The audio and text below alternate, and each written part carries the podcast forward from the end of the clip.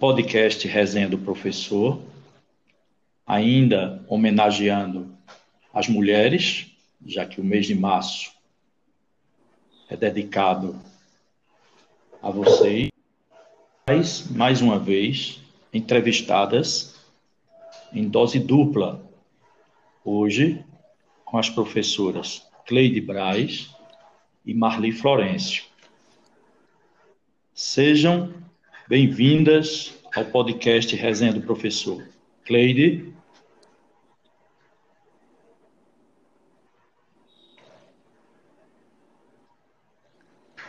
César.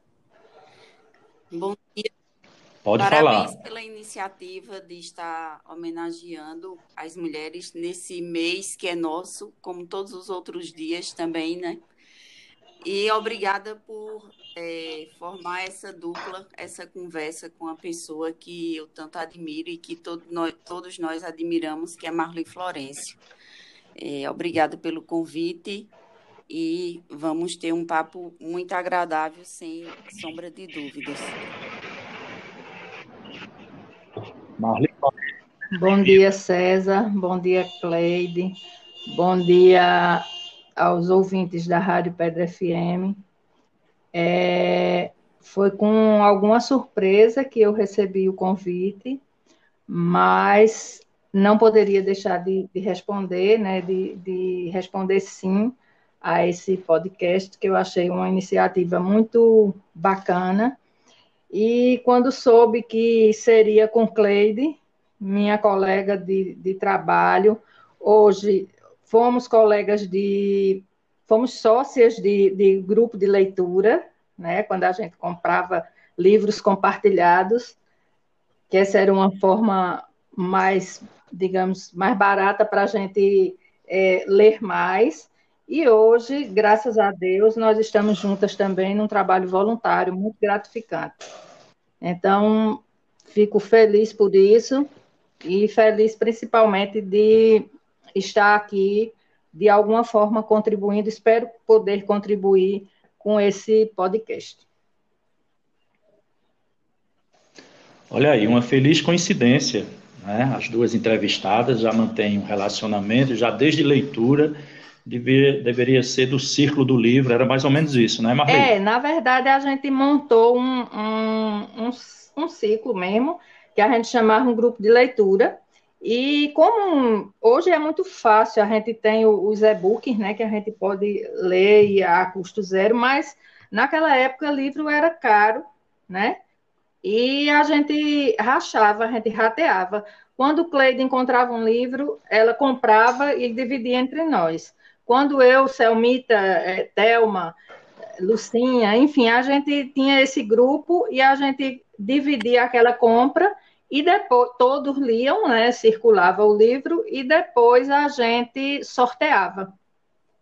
Ou seja, cada uma comprava e líamos muito mais. Muito interessante. Pois bem, então vamos né, dar sequência à nossa conversa. É, Cleide, inicialmente eu gosto você é natural da pedra, né? Somos naturais da pedra. Então, gostaria que você falasse sobre sua infância, sua adolescência, os lugares que ele marcaram na cidade, os cheiros, os sabores. Me fale um pouco desse período seu de infância e adolescência. É, César, é, é também um momento feliz a gente poder dividir essas lembranças, porque eu sei que nós tivemos infâncias parecidas, é, com liberdade, é, infância saudável, com mais confiança de poder transitar nos lugares que nós podíamos frequentar e brincar. Então, é, graças a Deus existia a, a ausência de tanta tecnologia. É, para a gente assistir televisão, tinha mais ou menos um horário marcado e eram programas de qualidade voltados para a nossa idade, se bem que eu ultrapassava é, noite adentro pela programação, mas a infância era é, sem divisões de brincadeiras de meninos ou meninas, que às vezes as pessoas acham que há essa divisão. Na minha época, a gente não brincava dessa maneira, era tudo natural, é, não existia essa. É, brincadeiras tão específicas. A gente se juntava e brincava à vontade. Então, tinha aqueles momentos de brincadeiras de casinha, de boneca, mas também tinha o da pelada, do jogo de futebol no meio da rua ou na zona rural. Então, a gente tinha é, mais contato com, com a natureza e as brincadeiras de ruas e aquelas brincadeiras tradicionais que, infelizmente, talvez algumas crianças hoje só ouçam falar como bolinha de gude, mas a gente chamava mesmo era de chimbra, é, amarelinha e etc. A gente brincava com afinco. O, as idades também das amizades variavam, eram misturadas, então existia menos preocupações dos pais de estarem é, acompanhando qual era a conversa, qual era o enredo, qual era o tema que a gente abordava nas horas das brincadeiras ou, ou na hora da, da conversa mais, mais privada. E acho que contribuiu muito para o que a gente é hoje. E entrando na, na adolescência, aí sim é que houve uma grande qualidade de vida, posso dizer assim, porque as músicas contribuíam para o nosso conhecimento. É, não existia essa comercialização musical que existe hoje. Então, a gente tinha acesso, as rádios tocavam é, coisas de qualidade pelo Brasil afora, independente de sua é, região, mas é, era uma escola, era um, um aprendizado, o nosso gosto musical. É, e os livros, como Marli falou, como eu ingressei muito cedo na faculdade, lá existia uma biblioteca, mas mesmo assim não era suficiente para minha para o meu gosto pela leitura que era voraz. Então, é, desde criança eu costumava procurar na cidade quem tinha gibis e revistas e livros que pudessem emprestar eu fazia muito isso, pegava muito gibi, livro emprestado, e o que a gente comprava naquela época e também conseguia emprestado não era o suficiente. Daí a gente chegar nesse grupo de leitura, nesse círculo do livro, que era mais um complemento para aquilo que a gente gostava de fazer e tinha a curiosidade de estar tá buscando é, esses assuntos diversos através da leitura. Então, é, infância e adolescência que contribuíram para a nossa personalidade e principalmente acho que para o nosso caráter, porque personalidade a gente pode ter até mais de uma, né? Pode até ser um, um problema, um, um até um distúrbio mental ou algumas coisas assim, mas é, em questão de caráter, é, é, esse lado bom da infância e da adolescência contribui imensamente. E os lugares que me marcaram e que marcam é, são e sempre foram mais a zona rural. Eu sempre fui mais apaixonada por esses lugares. Eram os locais de, de finais de semana, de férias, e é, são os lugares que é, eu gosto de ir e que pretendo, daqui uns dias, ficar mais tempo. Então, eu sou mais rural que urbana. E você, Marli? Como é que foi sua infância, adolescência? Então, Nos fale. Então, César, é, minha, da minha infância, eu vim do sítio do, do Mororó. Eu não tenho muita lembrança, entendeu? Eu acho que a minha, a minha lembrança de infância ela é, é falha nem lembro das coisas ruins, se é que aconteceram, nem lembro de coisas boas, se também aconteceram, acredito que sim. Mas eu lembro mais, é uma, uma lembrança mais próxima da minha adolescência. Como eu, como eu falei, eu vim, eu vim da zona rural, morava no, no Mororó, com meus avós e minha, e minha tia Celina, que foi a pessoa que me criou. E quando nós viemos para a rua, né, é, eu me limitava muito à rua José Magalhães, porque você já sabe, a pessoa vem do sítio, né? Aí, quando chega na cidade, é, é, tudo diferente, pessoas diferentes. Então, assim, a família, por uma questão de, de cuidado, de zelo, né?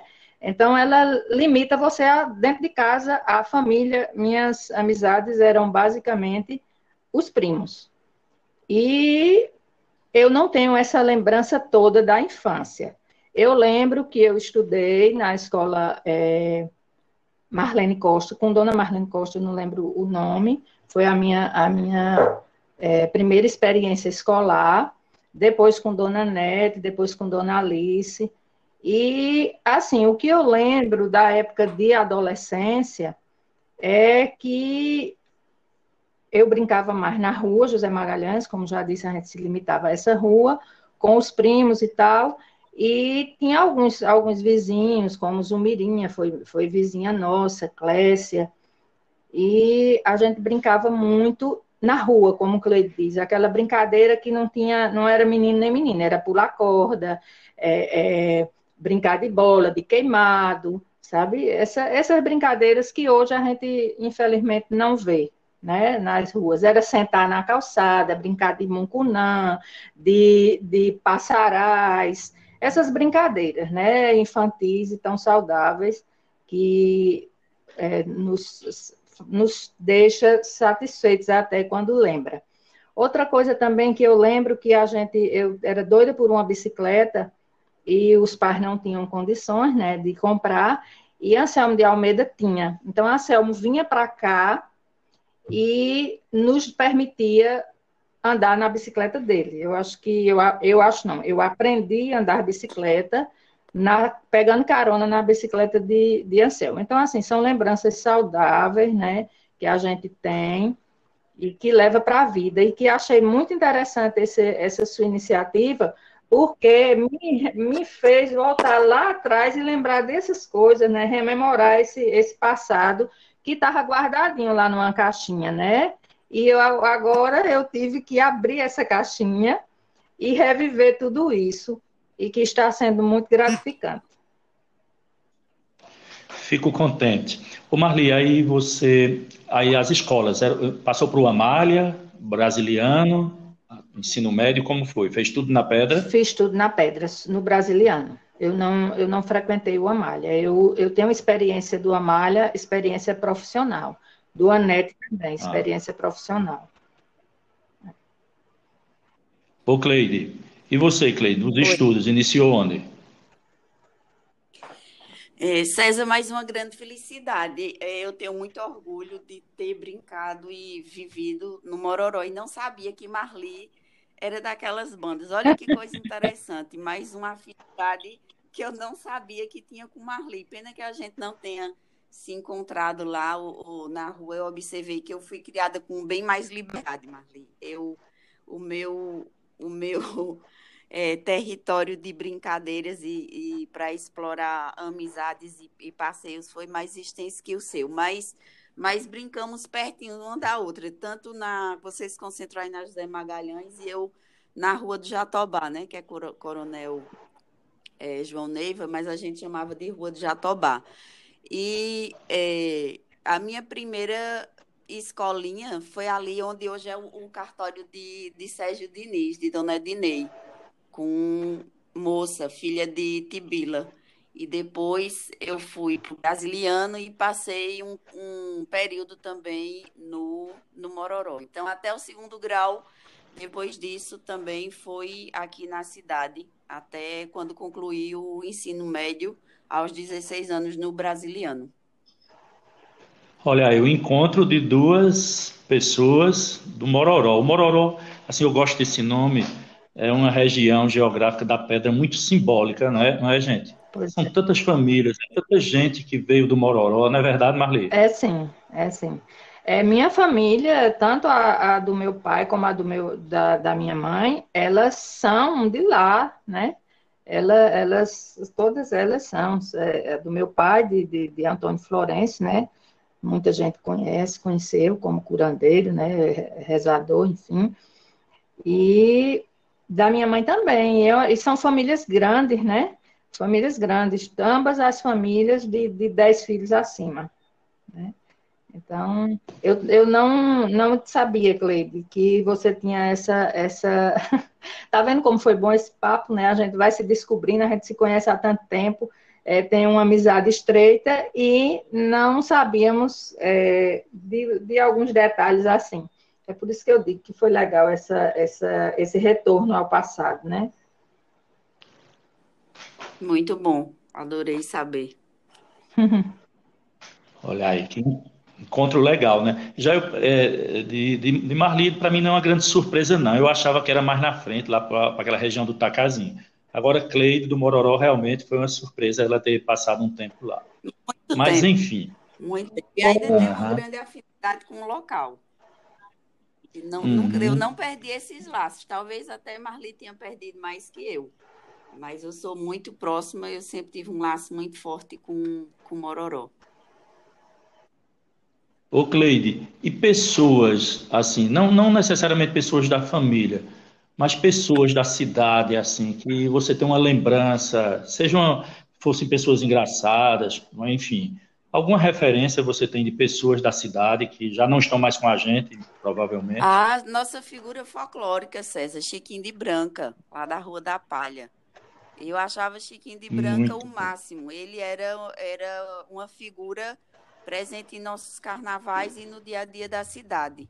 Então, às vezes, é, quando eu fiz amizade com a Aparecida Lucas, a gente ia lá para a Rua da Palha, que, que na verdade foi uma doação, né, o terreno do, dos avós dela, e como eles tinham um, um, um sítio lá, a gente ia e costumava passar na casa de Chiquinho de Branca, a gente gostava de se aventurar pedindo água, as irmãs dele, puxar conversa. Pintor também morava naquela rua, então a gente gostava de ir lá à noite para pegar é, livrinhos de cordel emprestado. É, a gente tinha é, a figura de Apolônio circulando aqui pela cidade, as histórias de Apolônio, quem não lembra e quem não contava. É, Mangueirão, que de vez em quando aparecia na cidade é, maconha e até cabra da peste, que roubava aí por fora e quando vinha aqui para a pedra, tinha os comerciantes que ele protegia, assim, de certa maneira ele tinha, fazia contrato e aqueles que acho que davam um agrado ele deixava em paz, mas eram figuras muito marcantes no período de minha infância e início de adolescência. Se a gente puxar pela memória e, e por histórias que a gente é, ouvia falar, e até conhecia e conhecemos alguns personagens, a gente faz uma lista bem interessante. Realmente são figuras marcantes e que é, é, fazem com que a nossa cidade fosse assim muito especial. Eu pelo menos acho, acho que daria um livro. É, a figura de Valença, o comércio de Valença ali no centro da cidade, Coquita também nos carnavais é, seu público, os carnavais daqui que eram maravilhosos. Então, é, uma infância e uma adolescência que era tipo fantasia e realidade se misturando, César. E realmente acho que daria um, um livro bem interessante, ou pelo menos uma, uma escrita da professora Aparecida Lucas, né? uma das melhores escritoras que nós temos na atualidade e que trata também assim de lembranças e do cotidiano. Então, dá uma lista bem interessante. De imediato eu lembrei desse pessoal. Então, eu queria voltar à parte da infância, que eu acho que não ficou bem claro. É, meus pais nasceram né, no Mororó e foram para São Paulo. Meu pai era metalúrgico e eu nasci em São Bernardo do Campo. Só que dois anos depois de nascida, meu pai se descobriu é, cardíaco. E aí ele foi impossibilitado de continuar. Então, o que foi que eles, eles fizeram? Voltaram para o Mororó, né? E é daí que eu fiquei, minha infância, minha primeira infância foi no Mororó, porque eles ficaram na casa dos meus avós. Minha mãe, na então ocasião, estava grávida da minha irmã Marleide, sua segunda filha, e foi ganhar neném, e depois teve o resguardo, passou tudo isso na, na casa dos meus avós maternos, e com isso, eu, eu criança que saí de, de, de, São Paulo, de uma vida presa, né, que a gente sabe como é a vida em São Paulo, aí de repente eu me encontrei num sítio com toda a liberdade, com todo carinho de avós e tia, que, que Celina, na então ocasião, era, era solteira. Então, todo esse calor e toda essa acolhida me conquistaram, né? E eu não quis ir morar mais com meus pais na cidade. Quando eles foram, eu já estava acostumada e aí eu fiquei com eles. Por isso, daí a, a minha infância, a primeira infância lá, lá no sítio Mororó. E essa minha tia que me criou, né, juntamente com meus avós, é, eu morei com ela até os últimos dias de vida dela. Graças a Deus, tive essa oportunidade.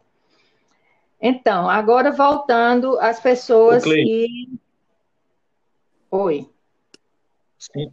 Continue, Marli, continue. As pessoas que marcaram. As pessoas que marcaram, como eu já disse, é, eu tive uma, uma, uma infância, uma adolescência muito limitada, as pessoas da família. Eu não saía muito, eu não conhecia muitas pessoas, né? Mas eu, eu conheço e eu lembro de algumas pessoas que para mim foram, foram assim, chamava a atenção naquela minha vida de, de criança ou naquela minha vida de adolescência, que for é, é, ali o Dona Naí, que eu achava, eu sou fã de doces. E tinha a vendazinha de Dona de, de Seu Gentil e Dona Naí, e eu adorava aquele ambiente ali, ou ir na rua, na quarta-feira, para poder comprar alguma coisa. A sorveteria de, de Seu Laudimiro, né? É, aqueles coisas de criança mesmo, né? E algumas pessoas que me chamavam a atenção era Calumbi, eu morria de medo dele, eu achava ele muito sério, que era o esposo de Dona Ofélia. Eu achava ele muito sério, e se não me engano, ele tinha um bar ali próximo à, à farmácia de Ivan, por ali. E eu lembro que quando eu ia na rua, que eu via, eu ficava bem, eu tinha medo dele, né? Assim, coisa de, de criança mesmo. Outra pessoa que me chamou, me chamava a atenção realmente era Valença, né? Aquele jeito dele, é, a, os carnavais, uma coisa que me chamou, me chamava muito a atenção era no, se não me engano, no Ano Novo ou no Natal. Ele tinha uma, uma, uma loja, né? Eu acho que na época era a maior loja da cidade e ficava ali onde é hoje a Secretaria de Educação. E quando a gente descia da missa, ele distribuía brinquedos. Isso foi uma coisa que me marcou muito, né? Seu Antônio Costa também, pelos carnavais, pela aquela, aquela pessoa simples que era seu Antônio Costa, mas quando chegava no carnaval, ele dançava, ele, ele botava uma peruca, e eu achava isso bem interessante. Não lembrava mais de Cara da Peste, é, Cleide, foi uma, uma lembrança bem interessante, é, mas eu lembro, agora que você é, é, veio à tona essa lembrança, eu, eu recordo que eu morria de medo dele. Né? Ele era muito famoso, né? aqui com a, a, as atividades é, é, errôneas dele, né? mas era uma pessoa famosa e eu não, nunca cheguei a conhecê-lo, assim, fisicamente, eu nunca, nunca cheguei a conhecê-lo. Pois é, eu acho que é isso. De, ah, essa de lembrança de cara da peste assim. foi demais. Agora, né? uma Realmente, pessoa. Nem eu me lembrava de cara da foi, não foi, foi longe, ela foi longe, lá no baú, longe mesmo. E eu queria deixar, assim, já que a gente está falando de pessoas que, no, que marcam, eu acho ela ainda está viva, graças a Deus, mas eu não a vejo há muito tempo, que é a Lúcia de Martina. É, eu acho ela uma pessoa extremamente é, é, interessante, né? bonita de se ver. Eu acho, uh, admiro muito Lúcia, a memória dela, né? Quando a gente, eu passo um tempão sem ver, sem ver Lúcia e quando eu a vejo, ela fala naquela alegria e diz assim: cadê, cadê? Que é chamando, perguntando por Luiz Ivan. E, e, assim, é muito, muito interessante. É uma pessoa que ela, ela vai ficar na, na, no patrimônio humano da pedra, né? De fato, é muita lembrança, né, Marli? os carnavais. Pois é. Né? Pois bem. Não tem... A gente passaria o programa todinho só relembrando das pessoas. Não, não tem podcast que, que, que dê, dê conta de tantas lembranças. Muita coisa boa mesmo. Eu me lembro todo mundo. Cara da Peste, realmente, quando dizia Cara da Peste está na cidade, menino era um pânico, né? Eu também nunca cheguei a ver, mas era famoso. Ah, mas eu Agora, tive, a honra faz uma... de ver, eu tive a honra de ver uma única vez, mas nunca esqueci. Foi mesmo, Cleide, conhecer esse cara da peste cara a cara. Interessante, é, ele tinha feito um, um assalto em uma cidade vizinha e tinha vindo para cá e a pessoa soube que ele estava aqui, aí veio com a caminhoneta recolher a mercado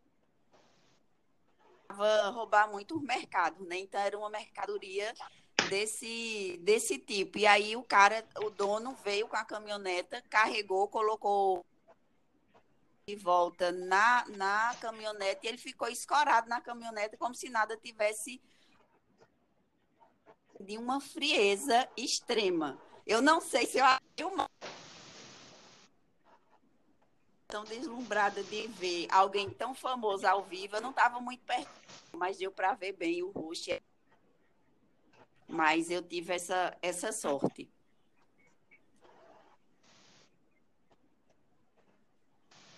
Pois é.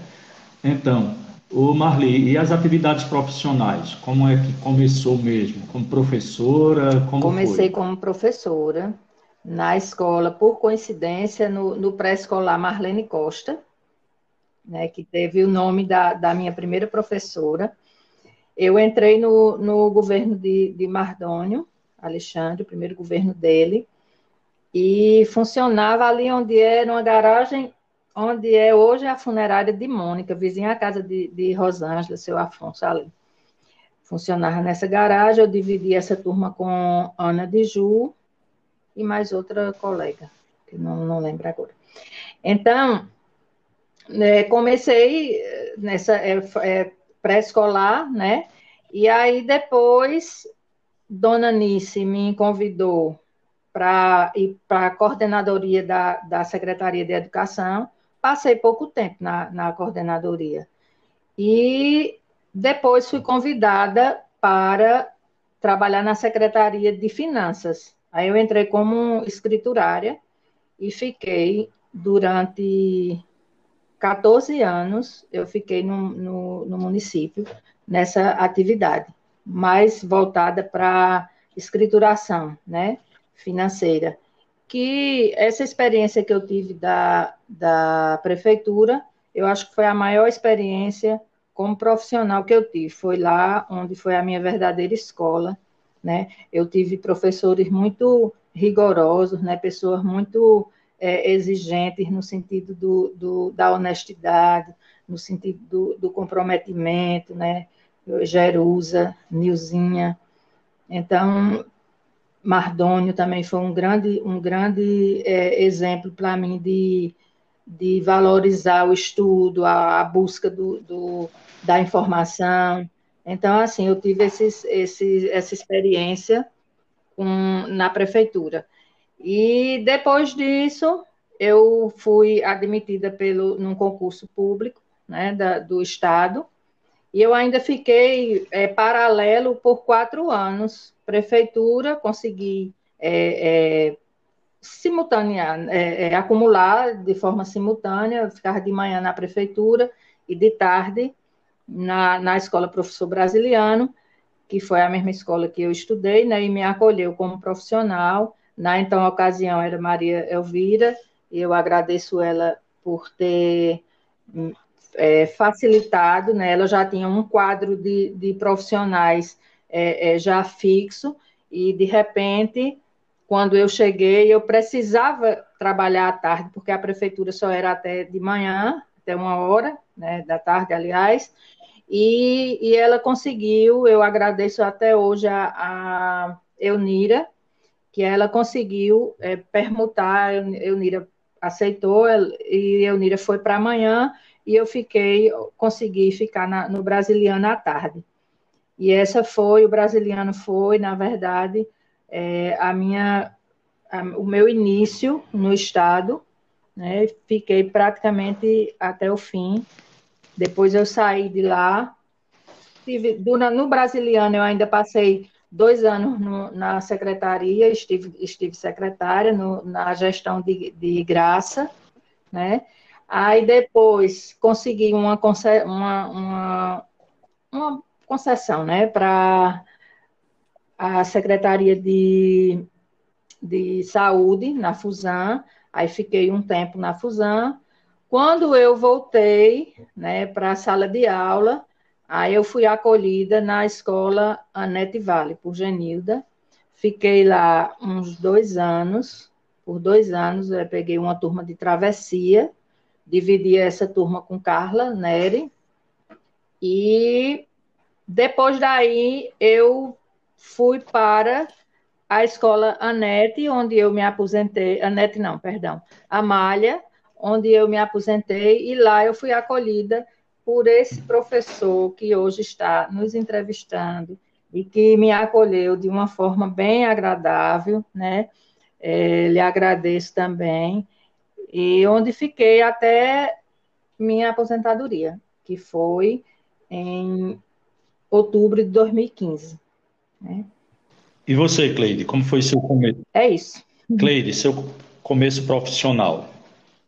Ô César, na verdade, é, eu estou descobrindo que eu acho que eu fui foi irmã de Marli em outras encarnações. Eu não sabia que eu tinha tantas habilidades assim. Porque ela Sim. citou Marli, eu sempre costumava dizer que, é, na verdade, aos 16 anos, Naquele tempo não, não, não dava cadeia, mas aí Mardoni é quem me deu também o meu primeiro emprego em sala de aula. Eu tinha iniciado a faculdade e tinha um dia na semana que eu não tinha aula, mas eu dava dois dias de aula no Alegre à noite. É outro lugar que eu também sempre tive uma grande afinidade, que eu ia muito lá na minha infância. E então minha primeira experiência como professora foi dando aula em uma turma de quinta série. E pouco tempo depois, é, um ano e pouco depois, eu passei num concurso público e é, iniciei dando aula em Bimirim durante um semestre. Vim para o Amália como professora, um acréscimo de aulas também com a diretora Maria Elvira no Brasiliano onde eu fiquei até é, ser gestora escolar no Amália, né? Passei a ser gestora, é, fiz uma seleção de educadora de apoio, fiquei um tempo em Arco Verde, mas um, um período muito curto, e depois eu voltei para é, para o Amália como gestora escolar. E depois é secretária de educação. Essas pessoas que Marli comentou, é, eu convivi muito, principalmente na minha infância. Jerusa, Graci, Eunira, é, porque elas eram colegas de trabalho de minha mãe. Minha mãe era funcionária efetiva da prefeitura, então era um lugar que eu frequentava quase que diariamente. E muito boa essa sua lembrança, Marli, de citar como essas pessoas eram responsáveis, a forma como elas desempenhavam as funções é, com extrema é, dedicação.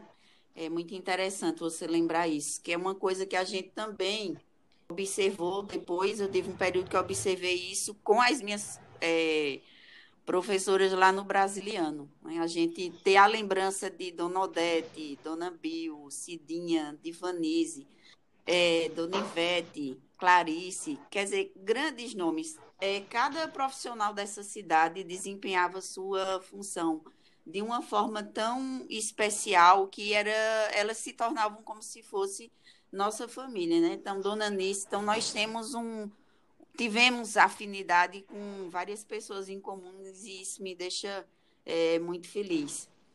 E essas experiências que eu tive, essas atividades profissionais que eu exerci, então, é, elas não foram planejadas, mas elas contribuíram uma após a outra para eu chegar até onde eu cheguei na Secretaria de Educação. E eu lembro que quando eu estava na Secretaria de Educação, nós demos muita prioridade à questão da formação continuada dos professores, né? Eu citei há pouco tempo isso. Há pelo menos 16 anos, ininterruptamente, os profissionais da educação da Pedra, independente da gestão, elas estão tendo formação. Mas eu lembro que, como professora no, no Brasiliano, e quem era professor do Estado, vocês foram e sabem, lembram, que nós começamos e tivemos a oportunidade, de ter mais formações que o município na época, né? O Estado, é, na, na gestão de Arraiz, é, focou muito nessa parte. Só que, Isso. na época, Gilberto estava como uhum. secretária de Educação e não era algo comum que houvesse formações nos municípios era no Estado, estava começando no Estado, de forma mais efetiva. E eu lembro que a equipe de formações, é, que, que eram responsáveis pelas formações da GRE, é, foram convidadas algumas vezes por Dilberta para estarem começando a pincelar é, formações para os professores da rede municipal. Então, isso me marcou demais ela é uma pessoa que eu admiro extremamente, uma pessoa de é, iniciativas que foi assim um, um, um, casal que na política da pedra fez muita diferença. Mardônio, todo mundo conhece questão, aquilo que ele foi atrás, aquele que ele buscou, que ele batalhou, e eu tenho uma admiração e uma fonte de inspiração muito grande em Dilberta, como professora e também como secretária de educação no município, por ter tido essa visão. Então, acho que ela teve uma visão tempo à frente do que era comum naquela época para os municípios.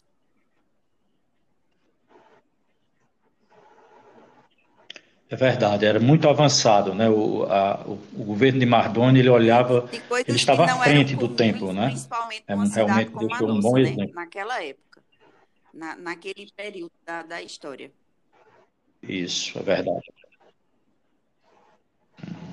Ô Marli, agora eu não poderia deixar de perguntar sobre a toque de cheiro, porque essa semana eu estava falando aqui em casa, a gente lembra até da rua. Eu digo, ah, é a rua da toque de cheiro. A gente sempre esquecia até que a rua tinha nome. Né? É muito é muito marcante um, que um, né, uma, uma marca né, fique tão, literalmente, redundantemente falando, Pois é. Da Top Bicheiro. Então. Nos fale aí sobre esse empreendimento. Pois é, vamos lá. A, a Toque de Cheiro foi minha, minha grande paixão, né? Eu, eu era professora, depois comecei professora, depois fui para passei a maior parte do tempo na Secretaria de Finanças, né, como escriturária, e de repente, a minha colega é, é, Jerusa, que era então secretária, ela precisou se ausentar por 10 meses, que ela ganhou neném, ia ganhar neném, e tirou umas licenças, enfim. Ela ia ficar esse, esse período. E eu fui indicada para assumir o seu cargo. Então, quando eu assumi o cargo dela, o meu salário ia, ia para quatro vezes mais. E eu sabia que esse, esse salário, ele era temporário, ele tinha um começo, mas ele tinha um fim.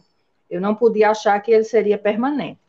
E aí eu pensei, eu preciso utilizar esse dinheiro, que não é rotineiro, né, para que eu faça dinheiro dele. E eu acho que inconscientemente eu comecei a minha, a minha, meu empreendedorismo, né? Porque aí eu eu só tinha a certeza de uma coisa, eu não sabia o que era que eu ia botar, mas eu comecei a juntar esse dinheiro com o objetivo de montar uma loja na cidade. E eu comecei a, a ver o que era que não tinha na cidade. Também outro comportamento que hoje eu sei que é, foi um comportamento empreendedor. Na então ocasião eu não sabia, mas hoje eu, eu tenho essa consciência. E descobri que faltava uma, uma perfumaria Faltavam muitas outras coisas também, mas o dinheiro que eu tinha, que eu vinha juntando, ele não permitia que eu botasse outra coisa, a não ser a perfumaria. Eu tinha que ter o pé no chão também, né? E aí, quando foi em 1992, eu abri as portas da Toque de Cheiro, que começou ali onde é hoje o Salão de Lourdinha. Eu fiquei por seis meses lá. Aí depois isso me incomodou, que eu não gostava de pagar aluguel. Aí eu trouxe a Toque de Cheiro aqui para a Rua José Magalhães, onde ela ficou por quase 15 anos, né? E aí eu usei, usei é, um quarto da casa de, de, meus pais, o quarto da frente, foi utilizado para toque de cheiro. E aí, aos poucos, ela foi, ela foi crescendo, né? Houve um momento, inclusive, que eu achei que não tinha nenhuma vantagem, fiquei aperreada, reuni a família, digo, não, eu tudo que eu, eu não tenho mais reserva, e, e, não tem dinheiro que chegue nessa para essa loja. E aí foi quando a gente foi fazer um balanço e viu que a, a loja dava sim. É, o, o que eu não via o dinheiro é porque ele estava sendo reinvestido na própria loja. As pessoas iam pedindo, eu ia sentindo a necessidade de, de é, adicionar um item, um mix de produtos e tal, e fui aumentando essa, essa, esse, esse leque de, de produtos. E aí foi o que me acalmou e eu continuei, que é também uma outra característica né, da, da do empreendedorismo, né? Você é, reinvestir o dinheiro na, na, no negócio, né? Não tirar dele. Então, quando foi com, com esse tempo, depois de 15 anos, aí eu comecei. Aí a Toque de Cheiro, o quarto da minha casa, já não dava mais, eu precisava de um lugar maior. E aí eu pensava, todo meu medo de aluguel, ele continuava, mas eu tinha que usar, eu tinha que, que ir lá para o centro. E o objetivo era ir para o centro, para um local maior, onde eu pudesse é, é, servir melhor a minha, a minha clientela. E aí foi quando surgiu ali o, o, aquele ponto, que ainda hoje é a Toque de Cheiro, né?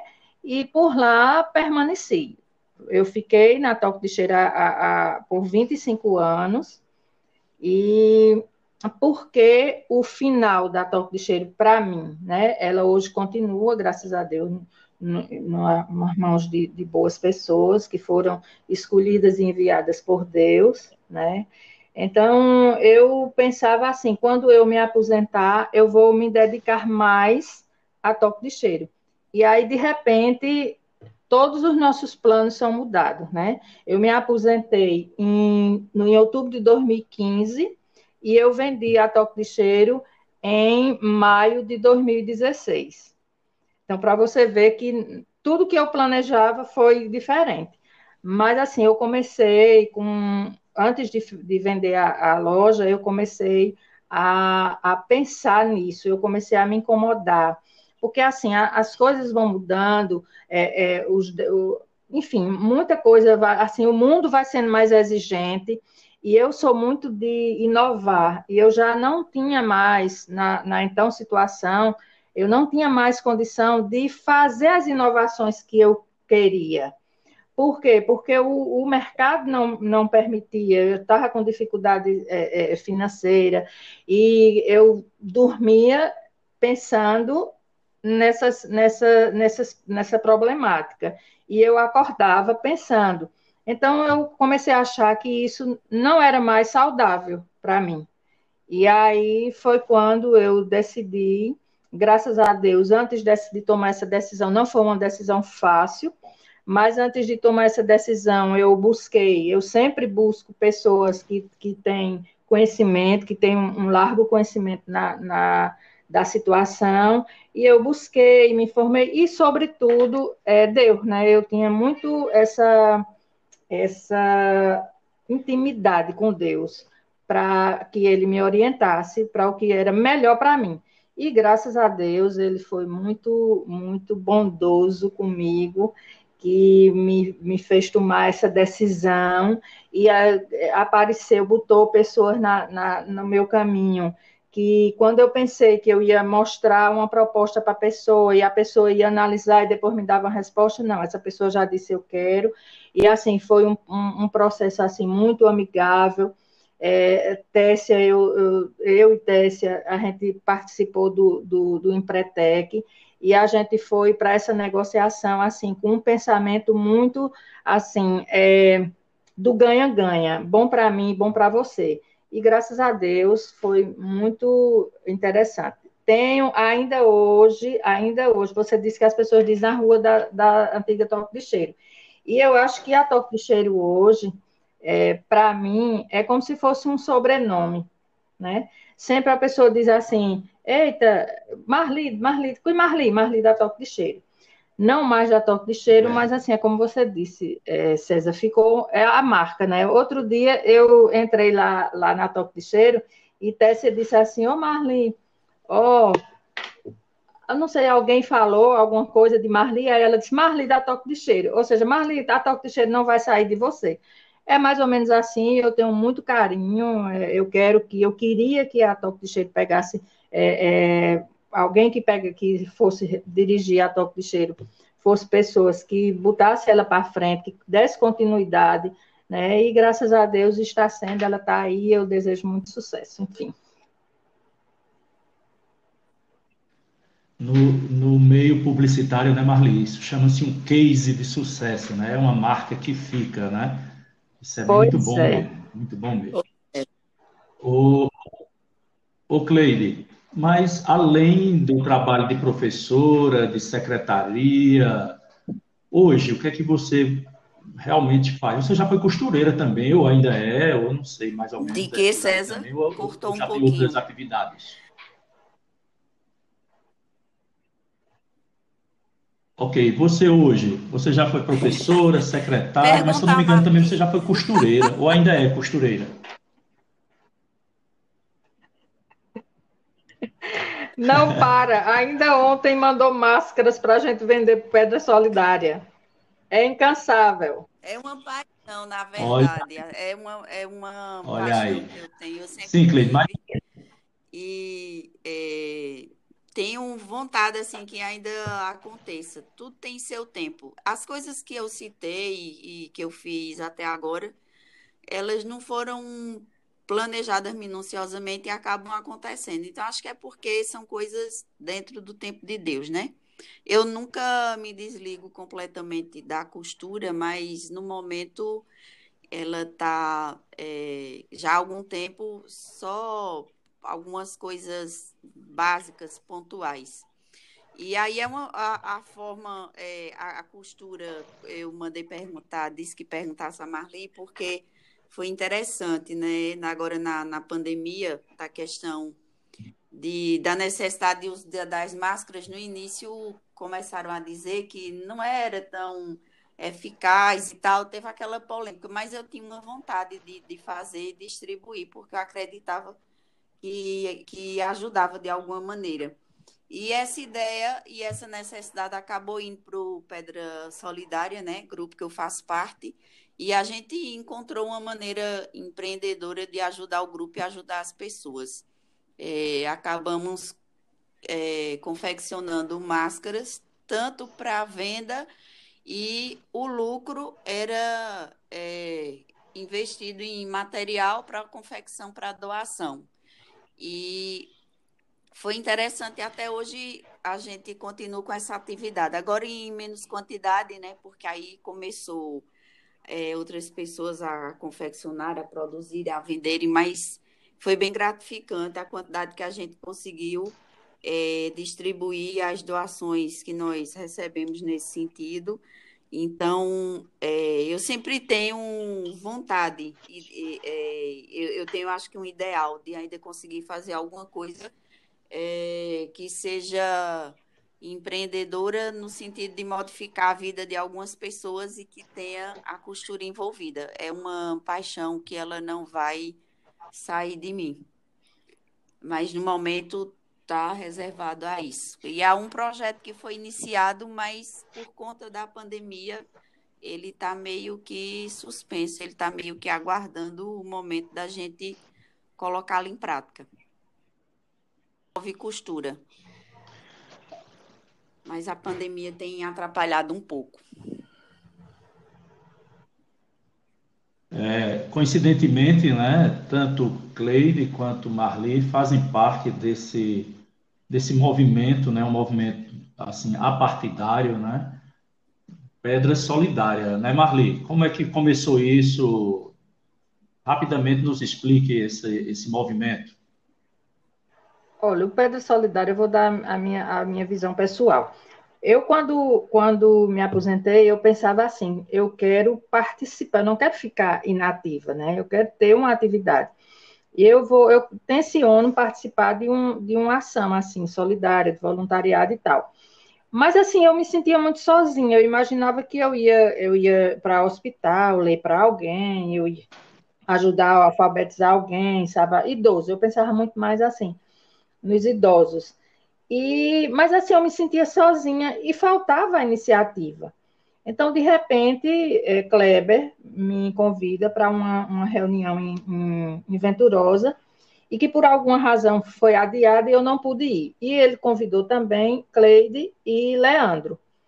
Eles foram e quando eles chegaram, Cleide, com sua sabedoria, automaticamente já reuniu um grupo e para falar sobre essa, essa palestra que ela tinha tido com Fábio Silva, em, em Venturosa, e aí contagiou a gente, né? A gente foi para essa, essa reunião, e dessa reunião surgiu uma reunião maior, onde a gente ia levar mais pessoas, e, e conseguimos que Fábio Silva viesse para fazer essa, essa, essa reunião na Pedra, e ela aconteceu lá no, no clube, e aí, assim, foi um momento muito interessante, foi o pontapé inicial do, do Pedra Solidária, e nós estamos aqui até hoje, a gente não sabia até onde, nem como, a gente sabia que teria muita, muitas dificuldades por conta dessa, dessa política partidária que existe na Pedra, não só na Pedra, mas em toda a cidade do interior, e a gente sempre teve muito o cuidado,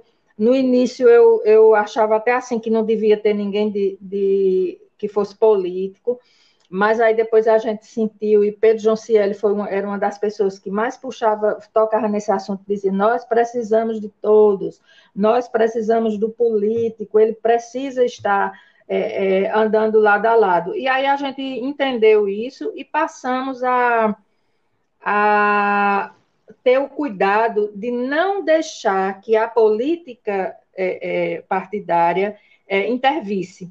Ou seja, Muita gente diz: ah, não, mas tem política, tem. Agora, sim, o importante de tudo é que nós entendemos, nós, nós temos certeza que não existe. Cada pessoa que está lá, ela pode ter a sua vida política, entendeu?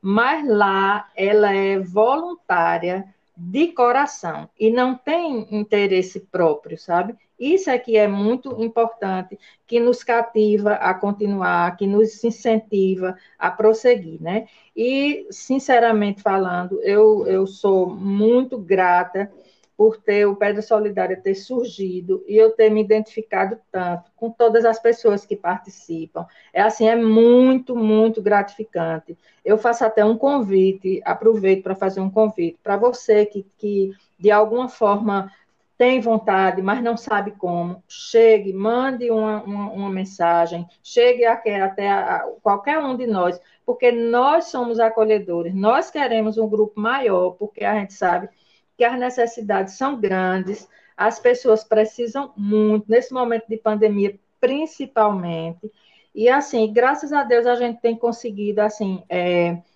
a credibilidade da população. No último sábado, a gente fez uma, uma ação. Eu, Cleide pode falar até melhor do, a, sobre isso. Eu não sou muito da linha de frente, sabe, César? Eu fico muito nos bastidores, na questão da organização, do, do da coordenação. Tá, agora, quando vai lá para frente, para o entrega, para aí normalmente tem esse grupo, Cleide faz parte desse grupo de, de, de entrega de linha de frente eu já fico mais na, na, no anonimato mesmo. Mas quando foi sábado, a gente tinha programado uma campanha de, de porta a porta, né? A campanha do quilo porta a porta, que iria sair lá de Zélio, iria não, saiu lá de Zélio, do posto de Zélio, até o Prateado, nas principais ruas. E eu comecei a sentir que o grupo estava muito pequeno, que era uma ação que precisava de muita ajuda e tinha pouca gente. Então, assim, aí eu digo, não, é, nessa eu vou. E aí eu fui, achei muito bom, gostei. E assim, a gente precisa muito de voluntários, muito de voluntários. E tem muita gente que tem vontade, mas não sei por que não tem a iniciativa. Muito embora a gente já conta também com muita gente que vai para outras ações. Ou seja, todas as ações dá, têm dado certo, graças a Deus, e vai continuar dando.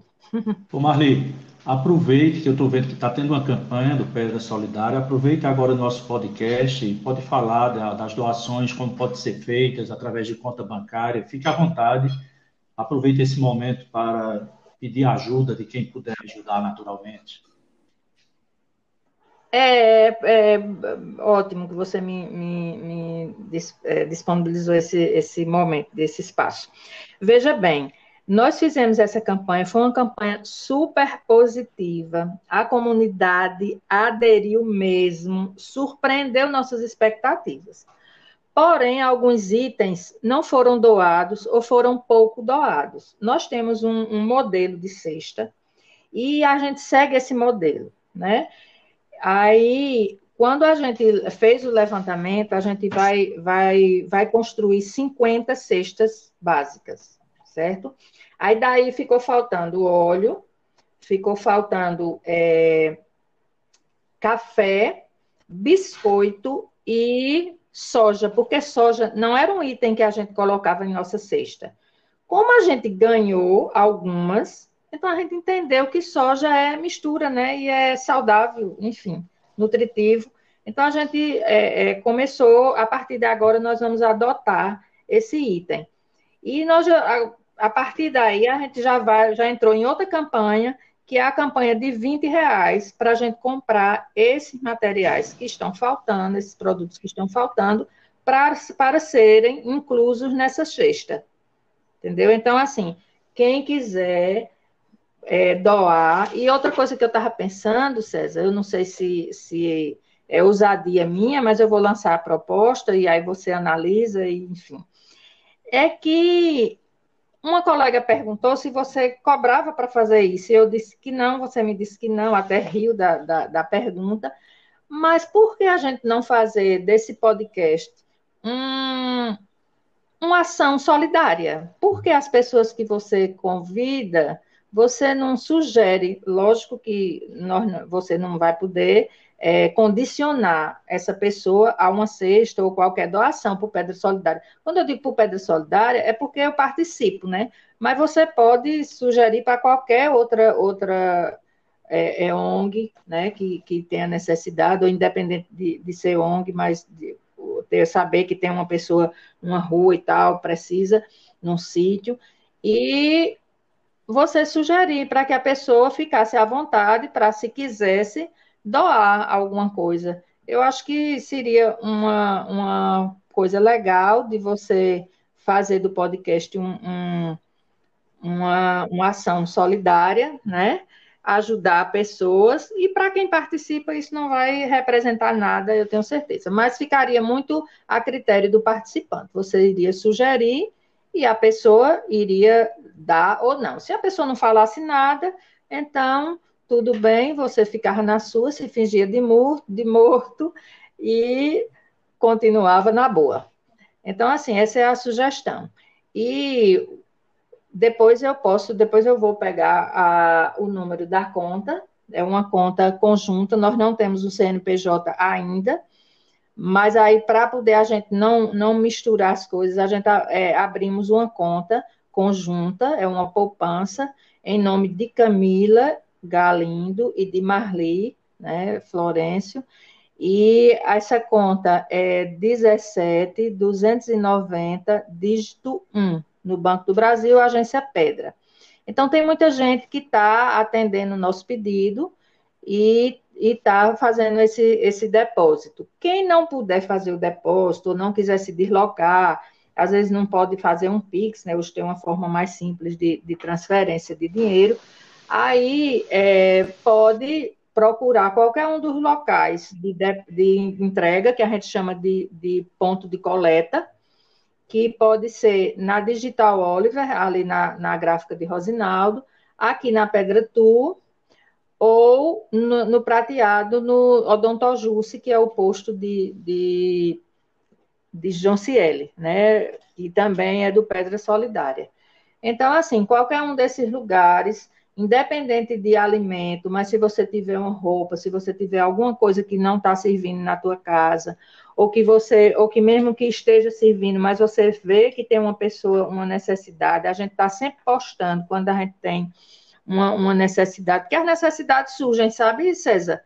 É, é, de repente uma pessoa sabe, e aí procura alguém da gente do, do Pedro Solidário e diz assim, ó, oh, tem uma pessoa que está precisando disso. Aí a gente vai, a gente tem um grupo de WhatsApp, que é o grande grupo, e a gente vai e coloca lá, e aí aparece alguém que, que dá essa, essa contribuição, enfim. Isso vai do dinheiro, do alimento, até um móvel, uma, uma um colchão, é, é, qualquer coisa que aquela pessoa esteja com a, uma necessidade. Então, a gente busca, às vezes não é possível atender a todo mundo, lógico, mas a gente procura e a gente tem atendido, graças a Deus, a gente tem conseguido corresponder às necessidades que até, até então têm surgido. E Cleide é uma pessoa que pode falar muito mais sobre isso, porque Cleide está mais próxima do povo, né? A, a atividade política dela permite conhecer mais. Inclusive, às vezes a gente tem uma, uma, uma solicitação e aí a gente pergunta, e é de onde? Aí diz, aí a gente, ô Cleide, tu conhece essa realidade? Aí ela tem, assim, um diagnóstico muito, muito de perto. Então, assim, tem nos ajudado muito em relação a isso. Aí eu convido as pessoas a participarem, tanto participarem como voluntários, como participarem como doadores. Todas as pessoas que participam do Pedro Solidárias, elas são muito importantes, muito importantes. E a gente tem ajudado muita gente. A gente tem, graças a Deus, a gente tem conseguido ser bênção na vida de muita gente. Então, Marli, assim, eu fico feliz até por você lançar essa, essa proposta, né? De fato, a resenha do professor, a partir de agora, né, se torna é, com honra né, parceira né, desse projeto do Pedra Solidária. Todos os nossos entrevistados que passaram por nós até agora, eu vou entrar em contato individualmente com eles, já fazendo essa, né, esse chamado para, para ajudar. Certo? E podem contar Ótimo. A partir ótimo. de hoje, na divulgação das ações, enfim, foi uma excelente ideia. Eu acho que cada um pode contribuir da melhor maneira. Assim que eu me aposentar também, o retorno da pedra já é programado, até porque eu não saí da pedra e nem a pedra saiu de mim. Ainda sou residente do município da Pedra, então é só estou passando uma chuvada fora. Mas logo, logo estarei de volta com mais tempo para me dedicar, né, assim como você fez. Então, é, Marli já nos falou sobre né, o movimento Pedra Solidária, e como já foi dito anteriormente, né, ele é um movimento apartidário, não é isso, Cleide? E você também faz parte desse movimento, né? Nos fale mais sobre ele. É, César, é um prazer imenso estar desde o instante da criação do Pedra Solidária Marli divulgou muito bem, a gente sempre procura divulgar pela rádio, é, inclusive o grupo tem um, um, programa semanal às três da tarde, todas as sextas, pela Rádio Comunitária Pedra FM. E o que mais chama a atenção das pessoas no Pedra Solidária são os movimentos, as campanhas de arrecadação de alimentos que também se estendem para calçados, roupas e também alguns móveis e, e outros tipos de utensílios.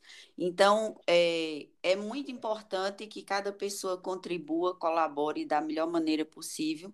Nós estamos há um ano num momento muito delicado. Era um, um período há um ano atrás que a gente se programava para fazer uma pequena pausa a partir de junho ou julho, mas a pandemia não permitiu que o grupo parasse, porque a necessidade das pessoas foi e é maior que qualquer outra coisa. Então, como você disse, é um grupo, é um movimento apartidário. É, eu estou, faço parte do grupo, mas consegui e consigo é, manter o partido é, fora do grupo, fora das ações. Em algumas ações eu chego até não participar participar para que justamente eu não seja beneficiada politicamente. A população entendeu que eu, como cidadã, é, comum e como qualquer outro cidadão, pode e deve fazer parte desse movimento tão lindo e tão necessário para a nossa cidade. Então, eu gostaria de lhe parabenizar pela iniciativa de você ter passado o mês de março é, entrevistando, conversando, batendo um papo com mulheres.